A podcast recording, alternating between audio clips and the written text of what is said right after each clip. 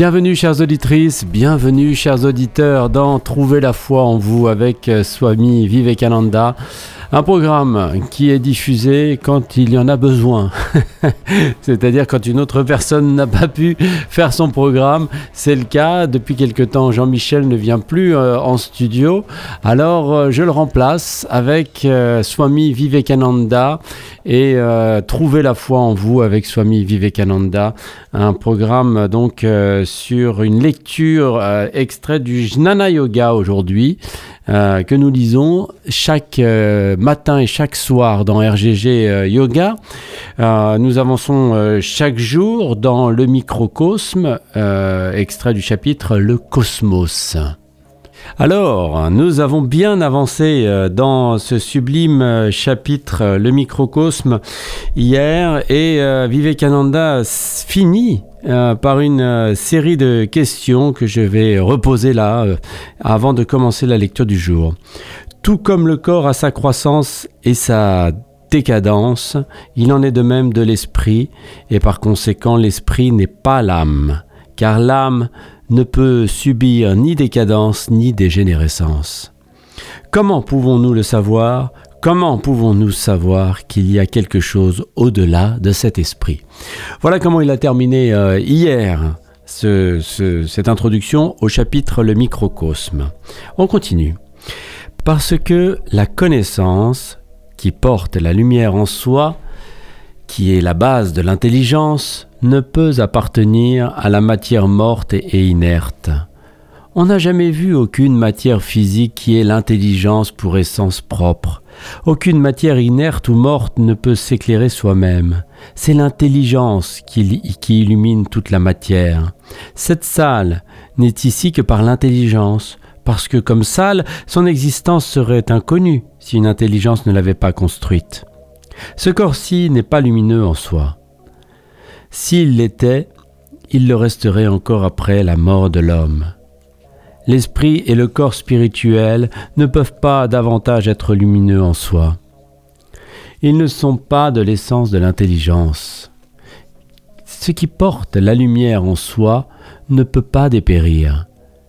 L'éclat de ce qui brille d'une lumière empruntée augmente et diminue. Mais pour ce qui est la lumière même, qu'est-ce qui pourrait la faire augmenter ou diminuer, éclore ou dépérir? Nous voyons que la lune croît et décroît parce qu'elle brille de l'éclat qu'elle emprunte au soleil. Si une barre de fer est mise au feu et y rougit, elle brille et luit, mais son éclat se ternira parce qu'il est emprunté. Ainsi, l'extinction ne peut atteindre que la lumière qui est empruntée et qui n'est pas née de sa propre essence. Or, nous voyons que le corps, la forme extérieure, n'a pas la lumière pour essence, n'est pas lumineux en soi et ne peut pas se connaître. L'esprit non plus. Pourquoi?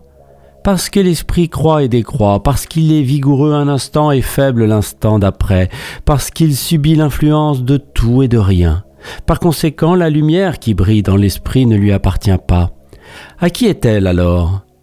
Elle doit appartenir à ce qui la possède pour essence propre, et qui, par suite, ne peut jamais dépérir ni mourir, ne peut jamais devenir plus fort ni plus faible. C'est ce qui est lumineux en soi, c'est la luminosité même. Il est impossible que l'âme sache, mais elle est la connaissance. Il est impossible que l'âme ait vie, mais elle est la vie. Il est impossible que l'âme soit joyeuse, mais elle est la joie. Ce qui est joyeux a emprunté sa joie. Ce qui a de la connaissance a reçu sa connaissance, et ce qui a une vie relative n'a qu'un reflet de la vie. Partout où il y a des qualités, ces qualités ont été réfléchies sur la substance, tandis que l'âme n'a pas le savoir, l'existence ou la félicité pour qualité, mais pour essence. On peut aussi demander pourquoi nous devrions tenir cela pour acquis. Pourquoi devons-nous admettre que l'âme a le savoir, la félicité et l'existence pour essence et ne les a pas empruntés On pourrait soutenir aussi que la lumière de l'âme, la félicité de l'âme, la connaissance de l'âme peuvent être considérées comme empruntées, de même que la lumière du corps est empruntée à l'esprit Ce qu'il y a de fallacieux dans cette théorie, c'est qu'alors il n'y aurait pas de limite. D'où tous ces éléments seraient-ils empruntés? Si nous répondons que c'est d'une autre source, la même question se posera à nouveau. Et il faudra finalement que nous arrivions à quelque chose qui est la lumière en soi. Pour ne pas continuer indéfiniment, le moyen logique est donc de nous arrêter là où nous trouvons la luminosité comme essence et de ne pas aller plus loin. Nous voyons donc que l'être humain est composé d'abord de cette enveloppe extérieure, qui est le corps, puis du corps subtil qui est fait de l'esprit, de l'intellect et de l'égoïsme. C'est derrière eux que se trouve le moi réel de l'homme.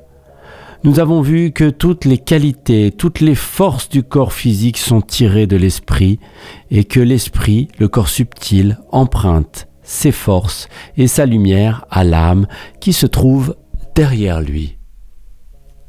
Il va se poser maintenant un grand nombre de questions sur la nature de cette âme. Si l'on conclut à l'existence de l'âme pour la raison que celle-ci a la lumière en soi, que la connaissance, l'existence et la félicité sont son essence, il s'ensuit naturellement que cette âme ne peut avoir été créée. Une existence qui a la lumière en soi, qui est indépendante de toute autre existence, n'aurait jamais pu être produite par quelque chose. Il ne fut jamais un temps où elle n'existait pas, car si l'âme n'existait pas, où est le temps? Le temps est dans l'âme. C'est lorsque l'âme envoie sa force à l'esprit et que l'esprit pense, c'est alors seulement que le temps intervient. Lorsqu'il n'y avait pas d'âme, il n'y avait certainement pas de pensée, et sans pensée, il n'y avait pas de temps. Comment donc pourrait-on dire que l'âme existe dans le temps puisque le temps lui-même existe dans l'âme? Elle ne subit ni naissance ni mort, mais elle passe par toutes ces étapes successives. Elle se manifeste lentement et progressivement, du degré le plus bas au degré le plus élevé, et ainsi de suite. Elle exprime sa propre splendeur, elle agit par l'esprit sur le corps, et par le corps, elle saisit le monde extérieur et le comprend, elle prend un corps et l'utilise, et lorsque ce corps a échoué, lorsqu'il est usé, elle prend un autre corps et continue. Swami Vivekananda, le microcosme, dans le chapitre Le Cosmos. Je ne sais pas où vous en êtes, vous, dans votre parcours de vie. Euh, moi, le corps commence à s'user hein, et il va falloir euh, bientôt euh, penser à changer de corps, sauf sauf, sauf si je n'échoue pas. Alors soyons forts, soyons courageux, soyons sans peur, soyons bienveillants les uns envers les autres, afin de ne pas échouer, afin de ne pas avoir à changer ou à prendre un autre corps, afin de ne plus avoir à revenir, mais simplement euh, retourner à cette source qui, euh, qui nous appelle. D'ailleurs, si vous écoutez ce programme, c'est que vous avez soif, soif, soif la pensée du jour et puis on retrouve Mathieu pour euh, les yoga pratiques aujourd'hui, pratique abdominale pour soulager le dos. Je vous retrouve après moi pour le kirtan du jour. Si vous souhaitez écouter la suite de cette lecture, ça vous a donné envie, eh bien rendez-vous euh, demain et tous les jours d'ailleurs à 5h30 et à 19h pour RGG Yoga et euh, je continue cette lecture chaque jour pour euh, trouver la foi en nous avec Swami Vivekananda qui nous donne cette énergie folle. Chers auditrices, chers auditeurs, merci de votre écoute. À très vite.